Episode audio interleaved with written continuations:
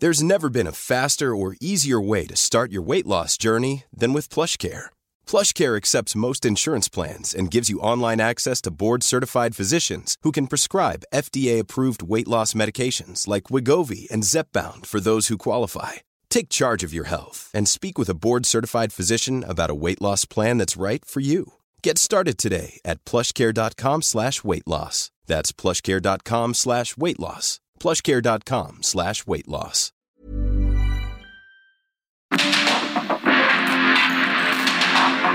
Porque el mundo actual no se entendería sin la economía, las finanzas y los negocios. Acompaña a Mario Maldonado, el columnista de negocios más joven y objetivo del periodismo financiero en su programa. Bitácora de negocios. Así es, Mario Maldonado, qué gusto saludarte. Gracias por el espacio en Bitácora de Negocios. Pues les platico amigos del Heraldo Radio y les comento y les informo, claro, también que si ustedes quieren comenzar a invertir en la bolsa, pero no saben cómo hacerlo, bueno, pues la invitación es para que se registren en el Reto Activer 2022, el evento de educación financiera más importante de México.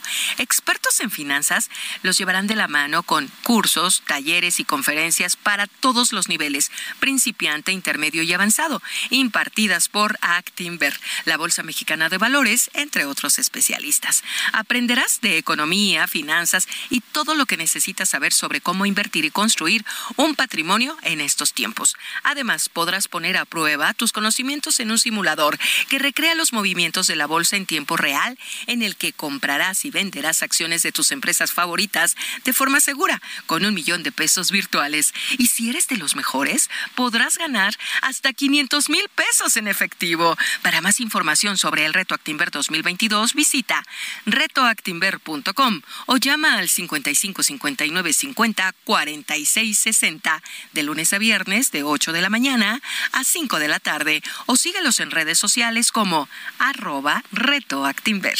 Aprende, practica y gana con el Reto Actimber 2022. Gracias, regreso contigo, Mario Maldonado. Bitácora de negocios con Mario Maldonado.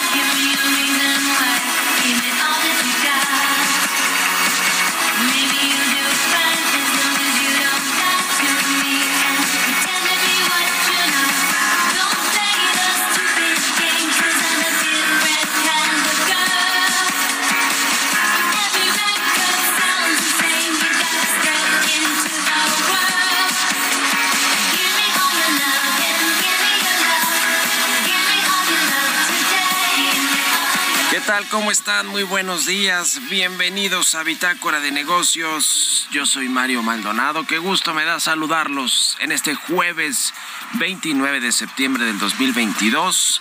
Estamos transmitiendo en vivo como todos los días tempranito aquí en la cabina del Heraldo Radio. Muchas gracias por acompañarnos en punto de las 6 de la mañana. Todos los que nos siguen a través de la radio por la 98.5 de FM en el Valle de México a quienes nos escuchan en Monterrey, Nuevo León por la 99.7, en Guadalajara por la 100.3 y en el resto del país a través de las estaciones hermanas del Heraldo Radio, a quienes nos ven y nos escuchan en el streaming que está en la página heraldodemexico.com.mx, en las redes sociales de Now Media y a quienes están escuchando también el podcast a cualquier hora del día cualquier día aquí en Bitácora de Negocios. Muchísimas gracias por sus comentarios y por escucharlo. Bueno, comenzamos este jueves con un poquito de música como todos los días.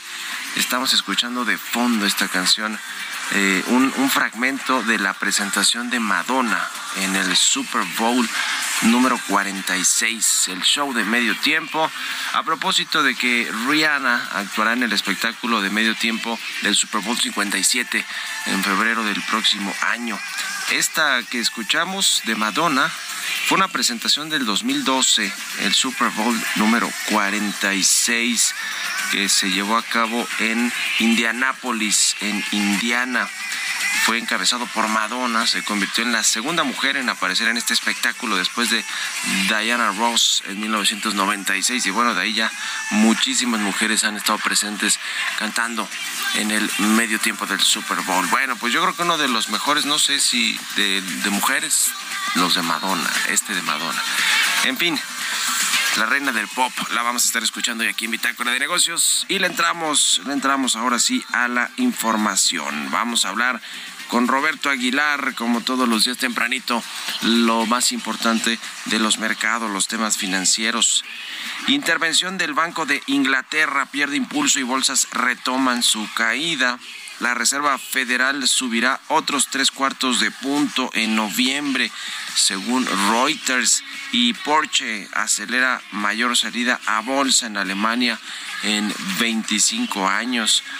Bueno, vamos a hablar de eso con Roberto Aguilar. También lo que está sucediendo con las monedas, el tipo de cambio no solo en México, sino lo que ha pasado con la libra esterlina en el Reino Unido, después de que la primera ministra decidió aplicar un plan fiscal de recortes de impuestos y bueno, pues no convenció a los mercados y vamos a entrar a estos temas. Vamos a hablar también con Gerardo Flores, economista especializado en temas de análisis de políticas públicas, sobre las elecciones, las lecciones del caso inglés para la 4T, lo que ha pasado precisamente en Alemania, en perdón, en Reino Unido, en el Reino Unido con eh, pues eh, todo este asunto de la libra esterlina, eh, precisamente el cambio de pues de primer ministro eh, que generó turbulencias. Y no tiene que ver esto con la muerte de la reina Isabel II, eh, sino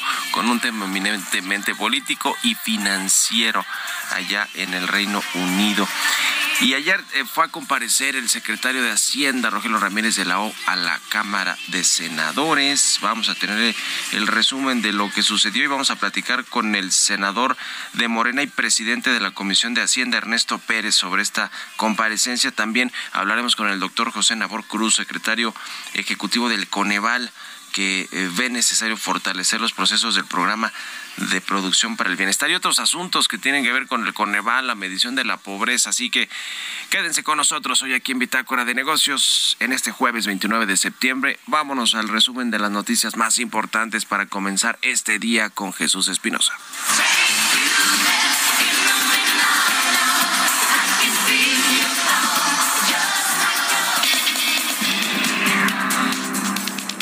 Al comparecer en el Senado, el secretario de Hacienda, Rogelio Ramírez de la O, señaló que la pandemia y el contexto internacional han afectado la economía global, pero la economía mexicana ha logrado salir adelante. Sobre el paquete económico 2023, dijo que abona al bienestar y protege a grupos vulnerables, ya que se garantiza la entrega de los apoyos sociales. Aseguró que la economía mexicana liga tres trimestres de expansión debido a la recuperación del consumo, el turismo, así como los avances de inversión pública y privada.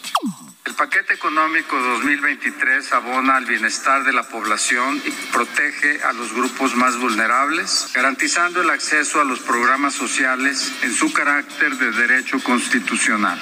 Así estimamos que en 2022 el crecimiento real del Producto Interno Bruto se ubique entre 1.9 y 2.9% anual, con una estimación puntual de 2.4%. El consumo interno en nuestro país ya logró una recuperación total respecto a su nivel prepandemia y continúa mostrando fortaleza. Entre enero y junio de este año ha tenido un crecimiento de 2.8% gracias al vigor del mercado laboral y al crecimiento de los ingresos de los trabajadores. De cara al cierre de año, las finanzas públicas continuarán sanas a pesar de los subsidios a los combustibles que el gobierno de México decidió otorgar para proteger el poder adquisitivo de las familias mexicanas. Igualmente se prevé que cerremos el año con un superávit primario de 0.1% del Producto Interno Bruto, que se compara favorablemente con el déficit de 0.3% previsto en el paquete económico de 2022.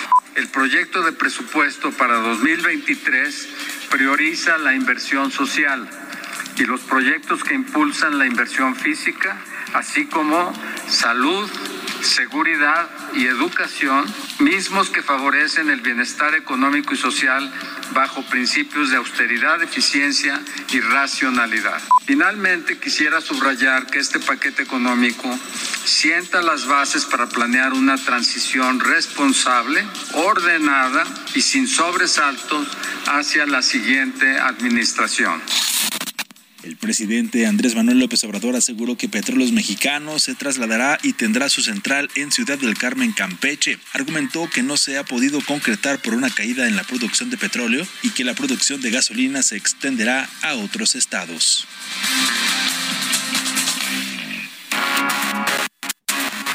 El editorial.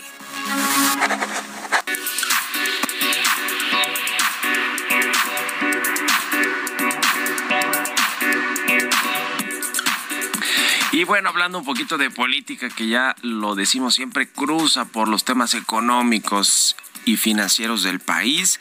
¿Qué está pasando con la elección del el Estado de México, que sin duda alguna es la antesala más importante de eh, cara a la elección presidencial del 2024? Este histórico acción priista, el EDOMEX, va a ponerse en juego el próximo año y la definición de quien se quede el gobierno va a marcar el rumbo del país, no solo por lo que pase en el 24, sino por lo que pase con la sobrevivencia o no del PRI, la eternización de Morena en el poder, porque ya tiene muchas gubernaturas y es fuerte en los congresos locales, en el Congreso Federal, en la presidencia de la República. Tiene que ver con el entierro o no del grupo Atlacomulco, el florecimiento y fortalecimiento del grupo Texcoco, como sea que le vayan a llamar los morenistas si llegan a quedarse este estado. Es decir, se juega mucho, hay mucho en juego en la elección del Estado de México. Y bueno, pues como están hoy las cosas es que Defila Gómez va a ser la candidata de Morena. Hoy por hoy en las encuestas, de hecho sale hoy en una en el financiero, sí está arriba de Alejandra del Moral, que es la candidata del gobernador Alfredo del Mazo, que está pues eh, en una dupla se dice ya con Enrique Vargas, el exalcalde de Huizquilucan y el diputado local, pues para entrarle fuerte ahí la alianza no está en peligro, están sólidos los partidos PRI PAN PRD para quedarse a competir en contra de Morena y sus partidos aliados que son el Verde y el PT, así que eh, se va a poner interesante, interesante los números que tienen ya las dos coaliciones, por ejemplo, la de eh, el PRI PAN PRD con varios municipios que todavía gobiernan, tendrán unos 8 millones, eh, tienen 8 millones de personas en esos municipios y bueno, pues podrían ir fuerte contra los casi 9 millones que juntan Morena, el PT y el Verde como coalición, que van a ir juntos. Es decir, va a ser una elección cerrada, quizá tan cerrada como la del 2017 en la que Alfredo del Mazo le ganó a Delfina Gómez la, la gubernatura. Así que vamos a ver qué sucede, pero sin duda, sin duda será importantísimo lo que pase en el 23 a mediados del próximo año que se haga esta elección en el Estado de México, porque después vienen otras seis en el 24 junto con la presidencial. Y bueno, ya veremos qué sucede. ¿Ustedes qué opinan? Escríbanme en Twitter, arroba Marimal y en la cuenta arroba Heraldo de México. Economía y mercados. Roberto Aguilar ya está aquí en la cabina del Heraldo Radio. Mi querido Robert, buenos días. ¿Cómo estás, Mario? Me da mucho gusto saludarte a ti y a todos nuestros amigos. Fíjate que ayer, ante la situación que estaba prevaleciendo en los mercados ingleses, justamente el Banco Central del Reino Unido, pues decidió intervenir el mercado de deuda mediante la compra de bonos a largo plazo, eh, comprar de largo plazo y vender de corto plazo. Y bueno, pues esto tuvo un efecto limitado y la libra que se había recuperado ligeramente reporta nuevamente una, una caída. Los mercados asiáticos subieron ligeramente apoyados por el anuncio del Banco Británico. También las bolsas de Europa y de Estados Unidos recibieron un fuerte impulso por la medida anunciada, aunque nuevamente reportan caídas ya que el plan británico a los ojos de muchos es insuficiente y la cuestión de fondo son los recortes de impuestos propuestos justamente por el nuevo gobierno. También te comento que la Reserva Federal de Estados Unidos subirá su tasa de interés a un techo mucho más alto de lo pronosticado hace apenas dos semanas y los riesgos están sesgados hacia una tasa terminal aún mayor según economistas encuestados por Reuters. Fíjate que más del 70% de la muestra predijo que el Banco Central aumentaría su tasa de fondeo en tres cuartos de punto por cuarta ocasión consecutiva en noviembre. El sondeo predijo que eso sería seguido de un alza de 50 puntos básicos en diciembre para terminar el año en un nivel de entre 4.25 y 4.50. De concretarse, Mario, sería la tasa más alta desde principio de 2008 eh, antes de lo peor de la crisis financiera mundial y 75 puntos base superior a lo estimado hace apenas dos semanas. Así, las expectativas sobre el tema y bueno, uno lo que uno pensaría que iba a ser más tranquilo o iba a comenzar a moderar la agresividad del aumento de tasas pareciera ser que es todo lo contrario. También te comento que la confianza económica de la zona del euro cayó bruscamente más de lo esperado en septiembre, ya que justamente la confianza bajó entre las empresas y los consumidores, que también son poco optimistas sobre la evolución de los precios en los próximos meses. Y bueno, ayer las acciones de Apple cayeron más de 4% después de un reporte en el que el gigante tecnológico estaba supuestamente abandonando sus planes para impulsar la producción del último iPhone.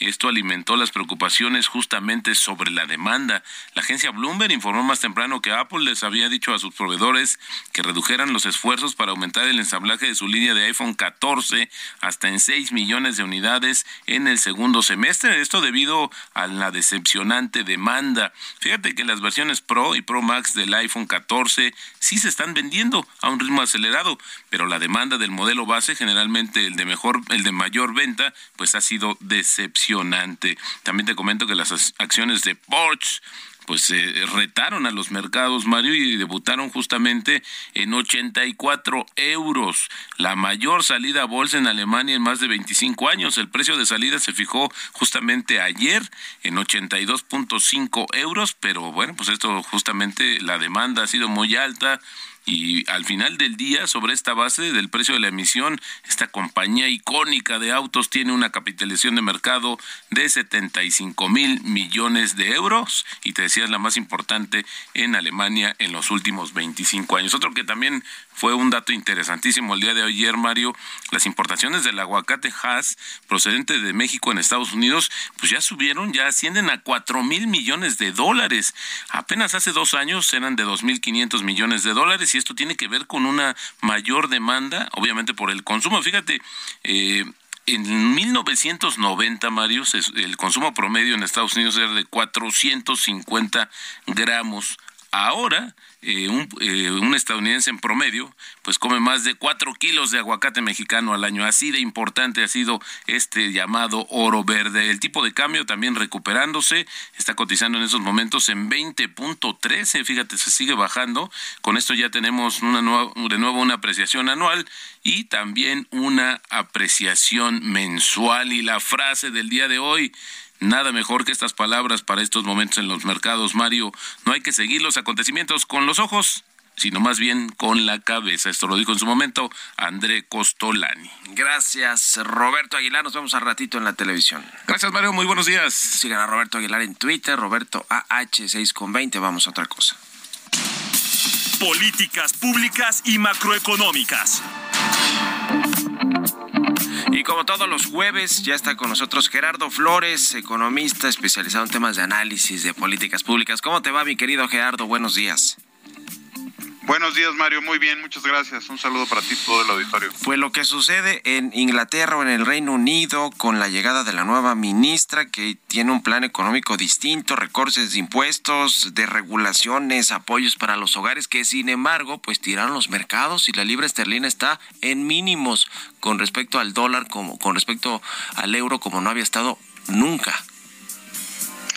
Así es, así es Mario. Mira, eh, como decía Roberto hace un momento, eh, derivado de una intervención del Banco Central inglés eh, de ayer, los mercados aparentemente se, digamos, se tranquilizaron, pero hoy nuevamente están bastante nerviosos y todo todo deriva de un plan económico que, como señalabas, eh, está basado en un recorte de impuestos que se considera que no está adecuadamente fondeado y que va a generar presiones sobre las finanzas del gobierno británico pues, hacia adelante, ¿no?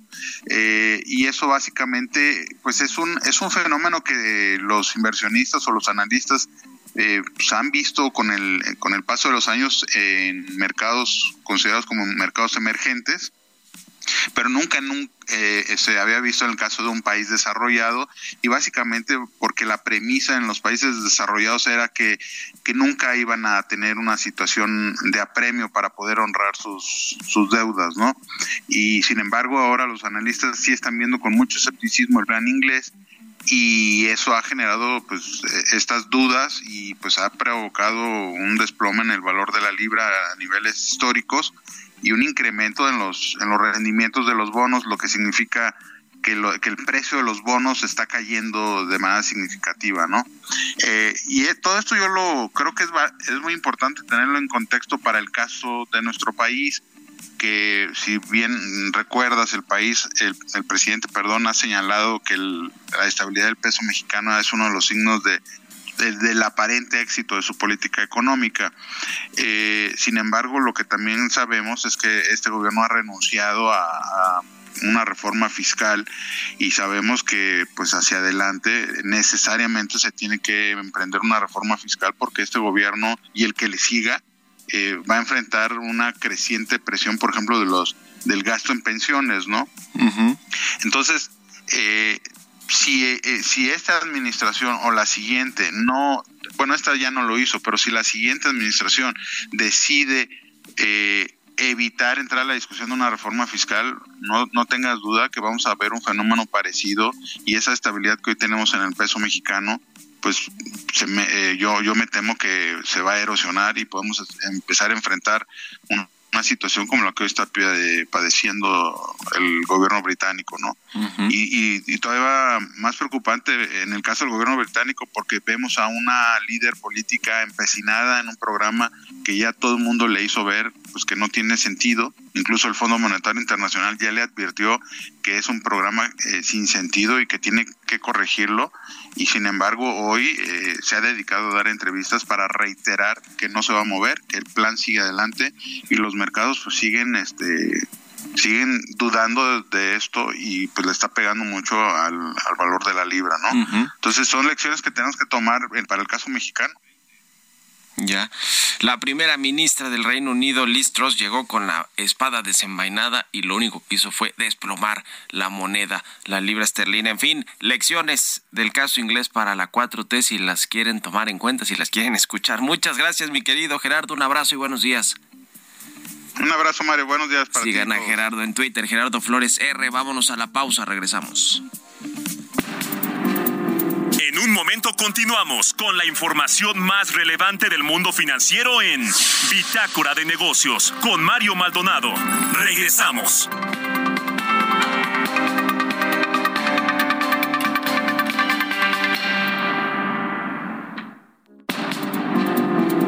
Estamos de vuelta en Bitácora de Negocios con Mario Maldonado.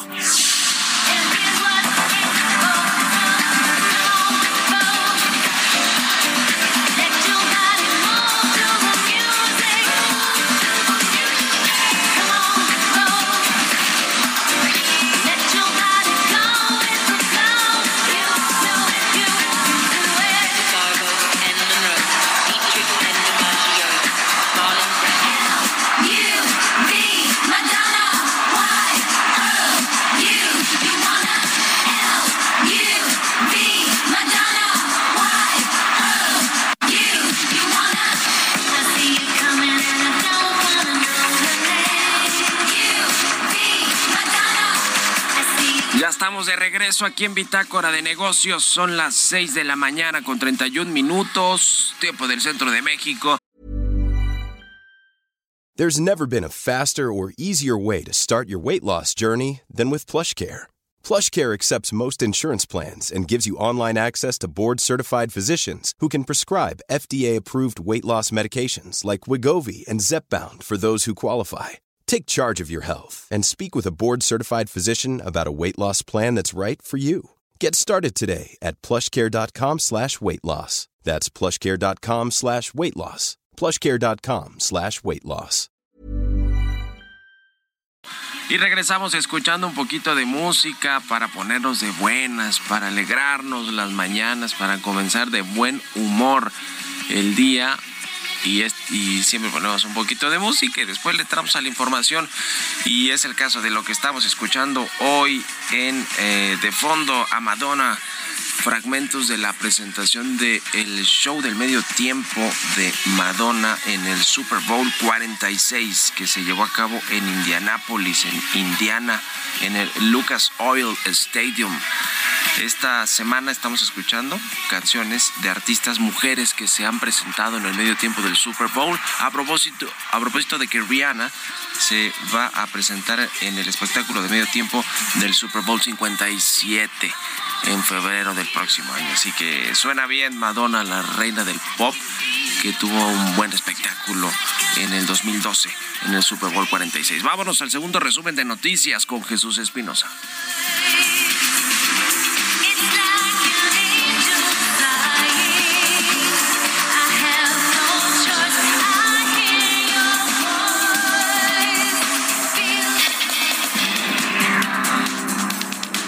La Secretaría de Hacienda señaló que ha presentado cinco denuncias sobre seguridad alimentaria mexicana, Segalmex, cuatro de ellas realizadas por parte de la Procuraduría Fiscal de la Federación y una por la Unidad de Inteligencia Financiera. Rogelio Ramírez de la O, secretario de Hacienda, advirtió que esas denuncias están siendo seguidas de manera puntual en representaciones con la Fiscalía General de la República. El Instituto Mexicano para la Competitividad destacó que la reforma laboral que propone duplicar el número de días de vacaciones pagadas de 6 a 12, así como ampliar los días por antigüedad, solo beneficiaría a 44% de los trabajadores en México, pues estos son los que se emplean de manera formal y tienen acceso a prestaciones. Mientras que la Confederación Patronal de la República Mexicana indicó que de aprobarse la propuesta de extender las vacaciones de 6 a 12 días, debe considerarse una aplicación gradual para las micro y pequeñas empresas. En una nota, el jefe de Economía para América Latina de Barclays, Gabriel Casillas, Néstor Rodríguez y Eric Martínez, escribieron que Banjico subirá por unanimidad su tasa de referencia por tercera vez en 75 puntos base a 9.25%. Entrevista.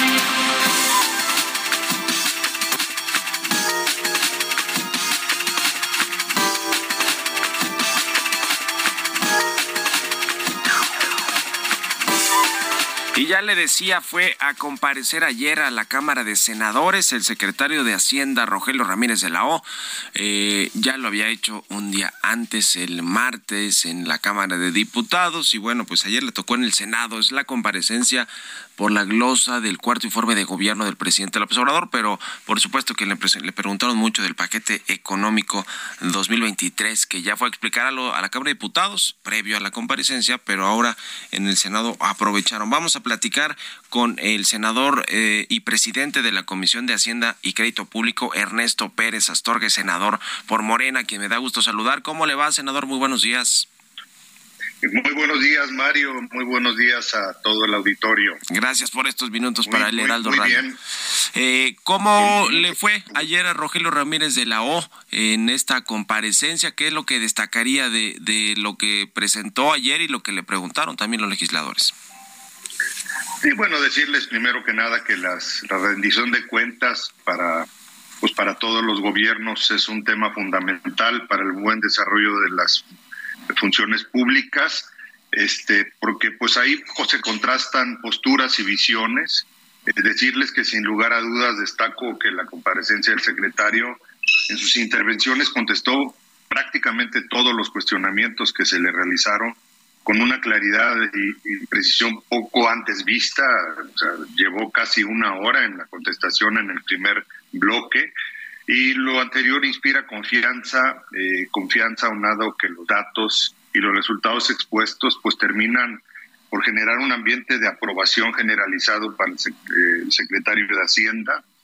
Y es por ello que estos ejercicios constitucionalmente obligatorios favorecen el, fortalecimiento de la democracia y el Estado. Yo le puedo decir que eh, quedamos muy satisfechos de la comparecencia y sin duda que la columna vertebral de nuestro país está liderada por, por un, gran eh, profesionista de la materia económica.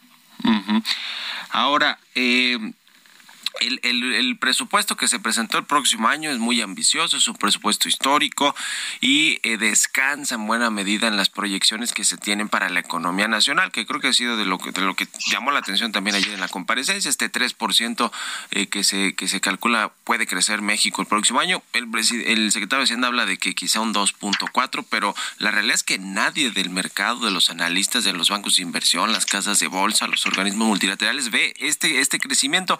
que ¿Qué opinan ustedes de, los supuestos económicos? Tampoco ven que pueda regresar la inflación al 3.2% el próximo año. ¿Ustedes qué dicen ahí en Morena? Bueno, lo que pasa es que ese fue uno, ese fue uno de los principales eh, temas de atención precisamente en la comparecencia.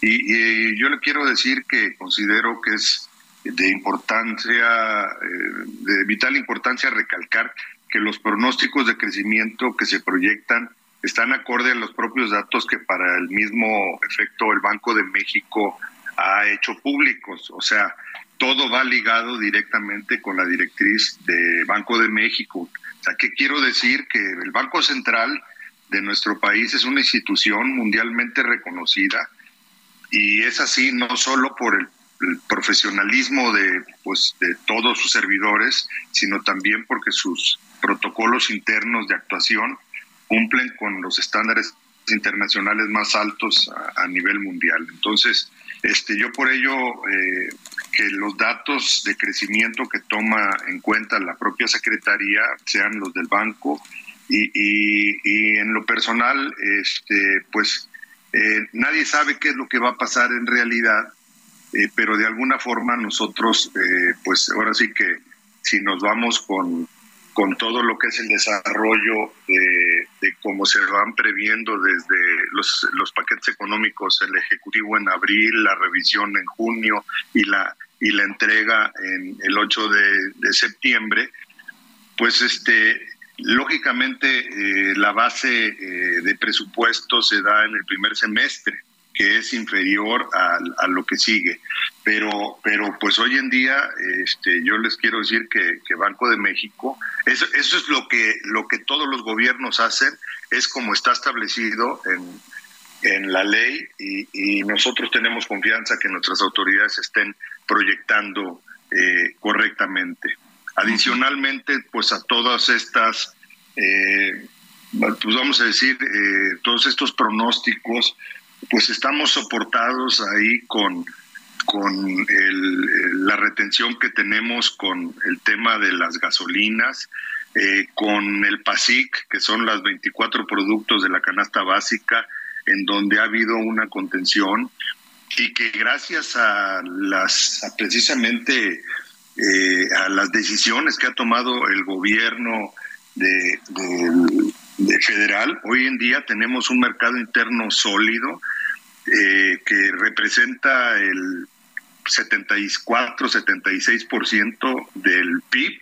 O sea, quiere decir, yo no sé si recuerde la frase que cuando a Estados Unidos le da una gripa, a México le da neumonía. Sí, pues hoy yo quiero decirles, eso era una frase que, que se escuchaba antes y hoy en día yo quiero decirles que el 76% está eh, asentado en un consumo interno eh, propio del país, el 20% únicamente en Estados Unidos y el 6% en, en Europa. Entonces, ¿qué es lo que quiere decir? Que nosotros tenemos una base sólida, un mercado interno fuerte, eh, un eh, un apoyo a las familias más vulnerables que llegará hasta los seis mil pesos este, para los adultos mayores en el 2024. Y todo esto controlando la, por supuesto, eh, la inflación, eh, vamos a poder vamos a poder tener los crecimientos esperados sin afectar tanto a la población para que pueda estar eh, pues adquiriendo sus productos y no generar un, una problemática económica a las familias mexicanas. Entonces, es un rumbo, es un rumbo que ha tomado el presidente y nosotros lo estamos avalando. Y, es parte de la política monetaria. Ahora que mencionaba el tema del, de, la proyección del Banco de México, sí eh, eh, ha recortado el pronóstico de crecimiento para el próximo año y lo tiene en un rango de 0.8 y 2.4% del rango máximo, que es el promedio que ve Hacienda, pero el 3% ni el Banco de México lo ve, senador. Eh, ojalá que llegáramos, la verdad es que es deseable que crezcamos más, pero no lo ni siquiera el Banco, el Banco de México. Y, creo que Rogelio Ramírez de Lau también reconoció que se puede ajustar esta proyección o que se pueden ajustar varias de las variables que están contenidas en el paquete económico. Vamos a ver qué hacen los diputados, si le mueven eh, algún, algún tema y, después se, lo pasarán a los senadores este, este paquete. Ahora que mencionaba el tema del el presupuesto para los, los programas sociales que, que ciertamente pues han sido importantes, es prioridad del presidente López Obrador que haya presupuesto para estos programas sociales, pero también para las inversiones en proyectos de infraestructura que algunos, eh, a o muchos analistas critican que a lo mejor no tienen esta rentabilidad económica y financiera como el Tren Maya, la refinería, etcétera, eh, y que sí tienen muchos recursos presupuestados, pero lo que no vemos del otro lado es la inversión privada, digamos que mucha inversión pública eh, inversión física en infraestructura, detona inversión privada, pero no estamos viendo esto y esa ha sido una queja también de los empresarios. Sobre este tema, ¿qué, qué, comentó el secretario de Hacienda y cómo ven ustedes el tema en la bancada de Morena?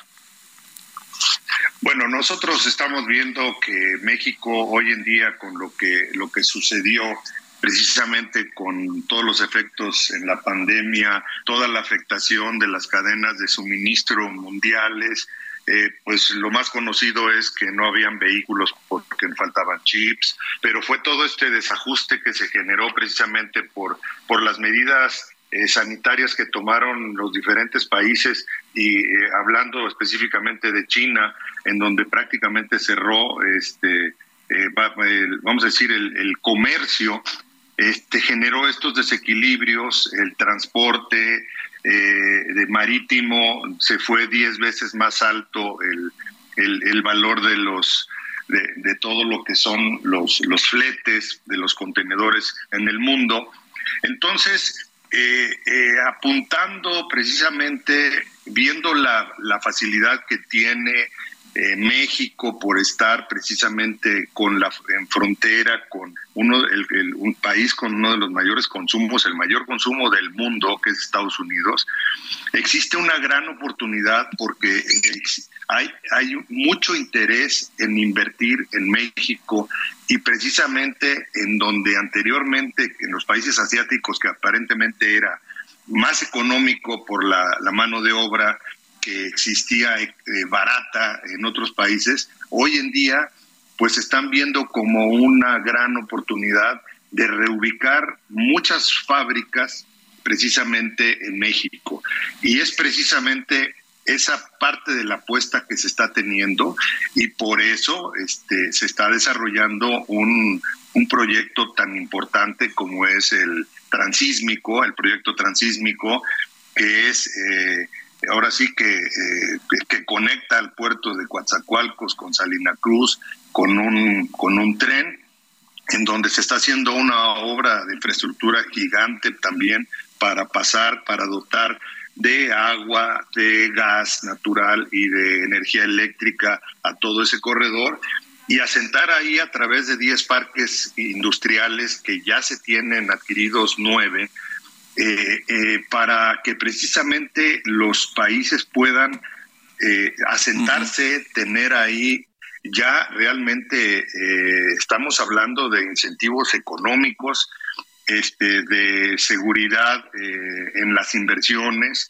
de mano de obra calificada, en donde se estarán desarrollando ahorita precisamente toda la parte del capital humano, porque, porque hay mucho interés y es precisamente en donde nosotros estamos considerando que, que nos puede ir muy bien. Estamos en, una, en un lugar estratégico que estoy seguro que, que nos podrá generar un, eh, un incremento en, eh, económico. Ahora decirle que dentro de, dentro de los rangos que se dan en inflación, en crecimientos, o sea, siempre hay rangos mínimos y máximos. No estamos hablando de que estemos pensando que va a ser hasta el 3, sino que existe un rango en donde se puede eh, mover eh, eh, la parte económica. Sí, sí, sí, sin duda. Y lo comentó y creo que pues eso pasa con todas las los presupuestos, con todos los paquetes económicos. se nos acabó el tiempo, pero estamos en contacto. Si nos permite, senador, le agradezco estos minutos para el Heraldo Radio y muy buenos días. Estamos a la orden y muy buenos días. Que esté muy bien. Es el presidente de la Comisión de Hacienda, el senador de Morena, Ernesto Pérez. Vámonos a otra cosa, 6 con 46 minutos. Participa en el reto Actinver 2022. Aprende del mundo financiero con más de 150 cursos, talleres y conferencias impartidas por más de 70 expertos de Actinver, la Bolsa Mexicana de Valores, entre otros especialistas. Practica en un simulador que recrea los movimientos de la bolsa en tiempo real. Podrás ganar hasta 500 mil pesos en efectivo. Inscríbete en retoactinver.com. Aprende, practica y gana con el reto Actinver 2022. Mario Maldonado en Bitácora de Negocios.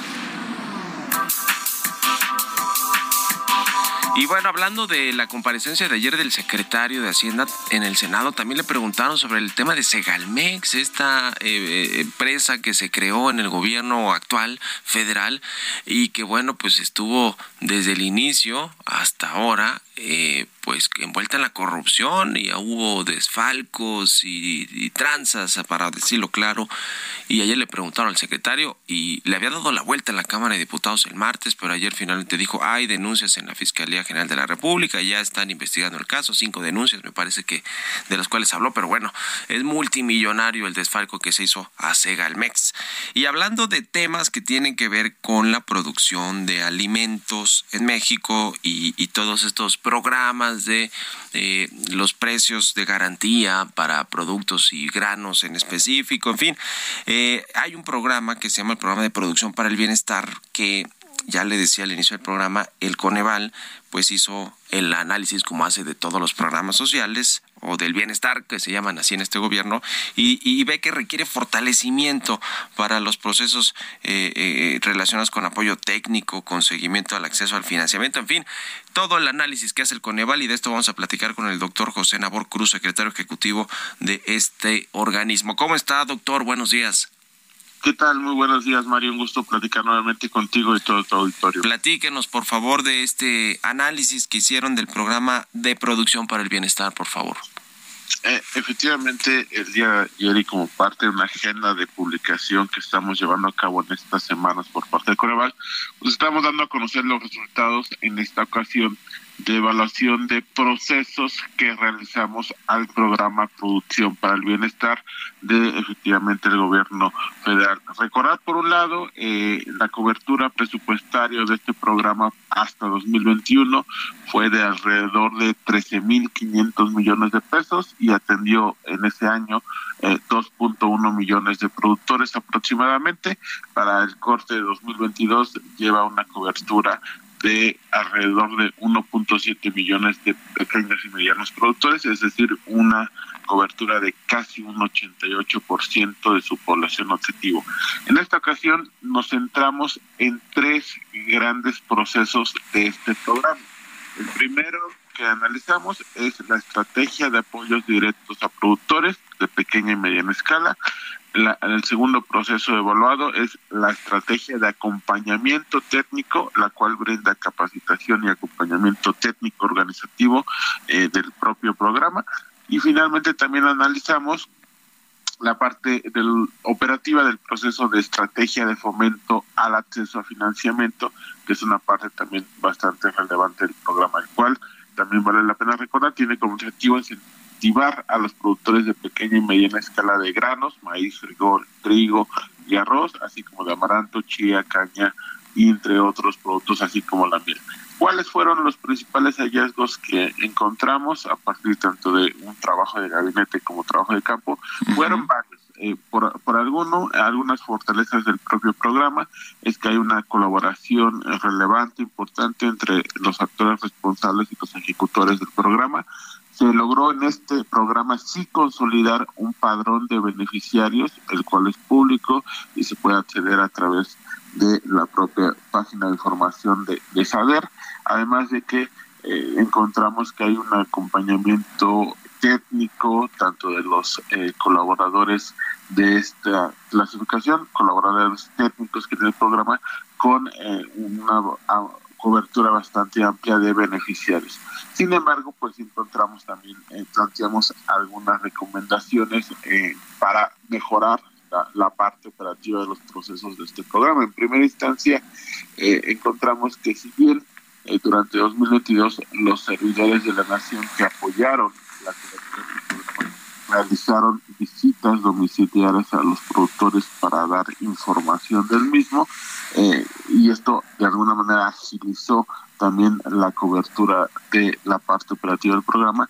Nos parece importante que se eh, sigan ca eh, capacitando y que los servidores de la nación tengan información al 100% del programa, porque si encontramos dentro de los cuestionarios y encuestas que aplicamos en campo, eh, los propios servidores de la nación integrados al programa necesitaron no tener al 100% información del mismo. Entonces, continuar con la eh, actualización y capacitación de estos servidores de la nación puede ser importante. Otra de las eh, planteamientos que estamos eh, recomendando para el proceso de estrategia de apoyos directos a productores es que se siga incentivando el proceso de incorporación de los beneficiarios a través no solamente de las mesas de pago que, que se establecieron por los propios servidores de la nación, sino también que se siga fortaleciendo el proceso de bancarización. Este tema es prácticamente transversal en varios de los programas prioritarios que estamos analizando sus evoluciones de proceso. ¿Por qué razón? Porque si bien hemos identificado un avance en algunas regiones del país, dada la apertura de algunas sucursales del Banco de Bienestar, vemos que todavía hay un porcentaje importante de eh, pagos directos eh, a través de transferencias monetarias directas a los beneficiarios y esto pues implica ciertamente un costo de traslado, un costo de operación, también al propio programa. Entonces sí es importante que se continúe avanzando en el proceso de bancarización, ya sea por el propio Banco de Bienestar o por algunos bancos privados que permita reducir tanto el programa costos de operación como también los costos de traslados a uh -huh. los propios beneficiarios. Ya, pues muy interesante estas evaluaciones que hacen. Este programa solamente del que del que hablamos tiene un presupuesto de 13.500 millones de pesos, es decir, pues es muy grande, ¿no? Se, se apoyó a dos, dos millones ciento mil productores, pero pues bueno, se debe eh, mejorar también, digamos, todo este asunto de cómo se eligen a los productores, en fin, to, todo lo que lo que involucra el tema de los programas sociales y que ustedes pues le dan este seguimiento y esta evaluación muy puntual. Se, acabó, se nos acabó el tiempo, pero como siempre estamos en contacto y le agradezco mucho, eh, doctor José Nabor Cruz, secretario ejecutivo del Coneval, que nos haya tomado la llamada. Gracias y buenos días. Muy buenos días, Mario. Un gusto platicar contigo. Hasta luego. Hasta luego. Bueno, con esto nos despedimos. Muchas gracias a todos ustedes por habernos acompañado este jueves aquí en Bitácora de Negocios. Se quedan en estas frecuencias del Heraldo Radio con Sergio Sarmiento y Lupita Juárez. Nosotros nos vamos a la televisión, al canal 8 de la televisión abierta, a las noticias de la mañana, en punto de las 7. Y nos escuchamos mañana aquí tempranito a las 6. Muy buenos días.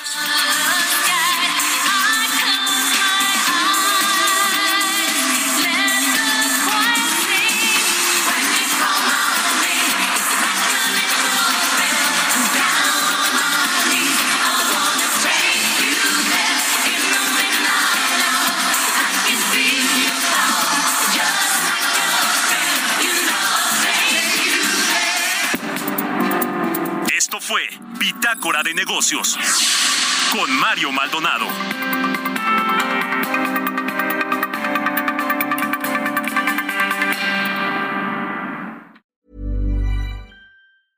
Mom deserves the best, and there's no better place to shop for Mother's Day than Whole Foods Market. They're your destination for unbeatable savings, from premium gifts to show-stopping flowers and irresistible desserts. Start by saving 33% with Prime on all body care and candles. Then get a 15-stem bunch of tulips for just $9.99 each with Prime. Round out Mom's menu with festive rosé, irresistible berry chantilly cake, and more special treats. Come celebrate Mother's Day at Whole Foods Market.